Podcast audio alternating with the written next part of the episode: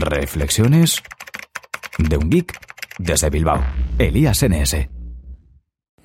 Bienvenidos a Reflexiones de un geek desde Bilbao. Aquí vamos con otro RGB Express que hace tiempo que no grabábamos.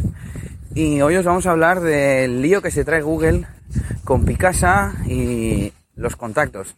Con Picasa es, eh, me refiero al software de escritorio con el que se pueden catalogar las fotos y que además se sincroniza con las fotos de Picasa Web hasta que ahora con Google Plus pues también lo hace con, con las fotografías de Google Plus. Y parece ser que se hace la picha un lío, ¿no, Nelly, con los contactos? Pues sí, los duplica mm, es el principal problema. Bueno, salen duplicados, salen 20.000 contactos con nombres distintos, cosas así raras. Y hemos estado investigando un poquito a ver cómo iba el tema. Y Nelly incluso llegó a borrarse todos los contactos, previa copia de seguridad, por supuesto. Me he borrado el Google Plus también. Se borró hasta el Google Plus, porque no lo, no lo está utilizando. Entonces, ¿dónde había contactos? Bueno, en Google Plus el tema de los círculos, que te aparecen en los contactos de Google, de Gmail. Sí. ¿Dónde más? Teníamos eh, un archivo eh, local que se llama contacts.xml, que parece ser que es donde guarda la lista de contactos una vez sincronizada el programa, ¿no? Sí. Y en esa lista pues guarda los de Google Plus, los de Google Contacts y los que has metido a mano desde el propio Picasa de las fotos.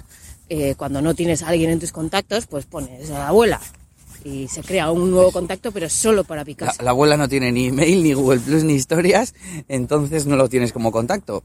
Eh, bueno, también hay que decir que solo aparecen los contactos que tienen email, ¿no? Algo así. Eh, algo así parece ser, después de borrar 20 veces, desinstalar el programa otras 4 o 5 y demás, eh, me he dado cuenta que ahora los contactos que tengo en, en Google Contacts, si no tienen email, no me aparecen en Picasa. Ello es.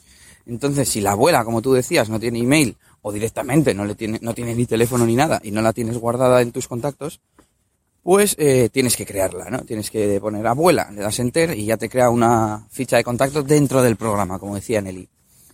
Y otro sitio más donde nos dimos cuenta que guardaba de alguna forma etiquetas y nombres eran unos archivos que genera que se llaman picasa.ini en cada carpeta que va escaneando, ¿no? Sí, nos dimos cuenta porque tenemos una carpeta compartida en Dropbox con fotos, Elías y yo, y después de él haber etiquetado esas fotos, a mí me las escaneó y me empezó a poner etiquetas de gente que yo no conozco. Claro, tenía los contactos de Picasa borrados, los contactos de Google borrados, todo borrado y decía, ¿y esto de dónde sale? Y nos dimos cuenta un poquito de que era esto.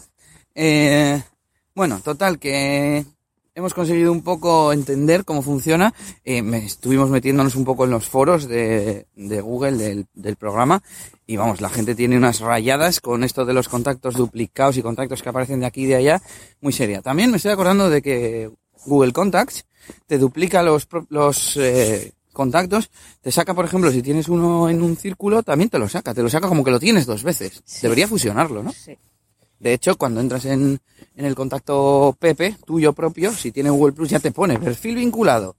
Por eso ya vale, ¿no? No hace falta que tenga otra entrada y que te indique, no, está en tus círculos. Bueno, en resumen, sabemos cómo hacer que no, que no se líe todo esto de los contactos de Picasa. Pues si te digo la verdad, arreglarlo es un Cristo que te cagas porque tienes que borrar todo.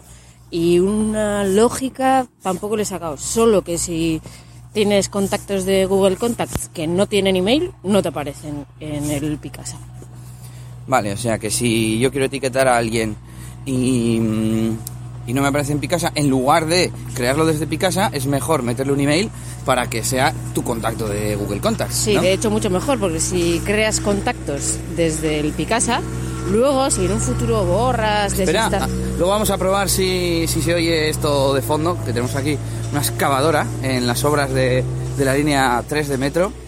Bueno, eso, que si Bueno, borras... Que si por lo que sea desinstalas el programa o lo instalas en otro sitio, yo qué sé, eh, los contactos que has creado desde el Picasa luego son como imposible de borrar. A mí me seguían apareciendo eh, tres o cuatro Elías cuando yo siempre he tenido uno solo.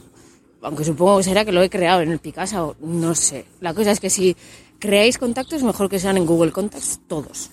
El problema es que se guarda en muchos sitios y entonces no sabes muy bien de dónde viene, ¿no?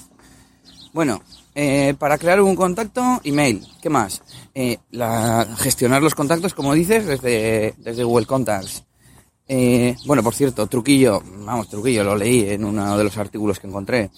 Si, por ejemplo, a la abuela que no tiene email le queremos poner email, pues le podemos poner abuela arroba fake.com o falso.com o algo así como para que nosotros mismos veamos que es un, que es un email falso, pero que así nos salga en, en Picasa. Y no se me ocurre ya, yo creo que, que estuvimos mirando todo y, y- y es imposible. A ti te- de repente te salió uno nuevo y ya no puedes borrarlo ni hacer nada. O sea, si Es no está en tus algunos- Google Contacts, Hay algunos que desde el Picasa te deja borrarlos. Hay como gestión de gestionar los contactos. Y, por ejemplo, si me salen tres Elías, hay algunos que sí me dejan borrar. Y eso significa que lo he creado desde el propio Picasa. Pero hay veces es. que me salen dos Elías y no me deja borrarlos. Entonces digo yo, ¿dónde están? Si yo voy a Google Contacts y solo, Solo hay uno. Entonces Bueno. no... pues eso, si utilizáis Picasa, eh, cuidado con el tema de las etiquetas, tened emails eh, en los campos de email de los contactos y, y no se me ocurre ningún consejo más. Eh, por hoy terminamos este RGB Express.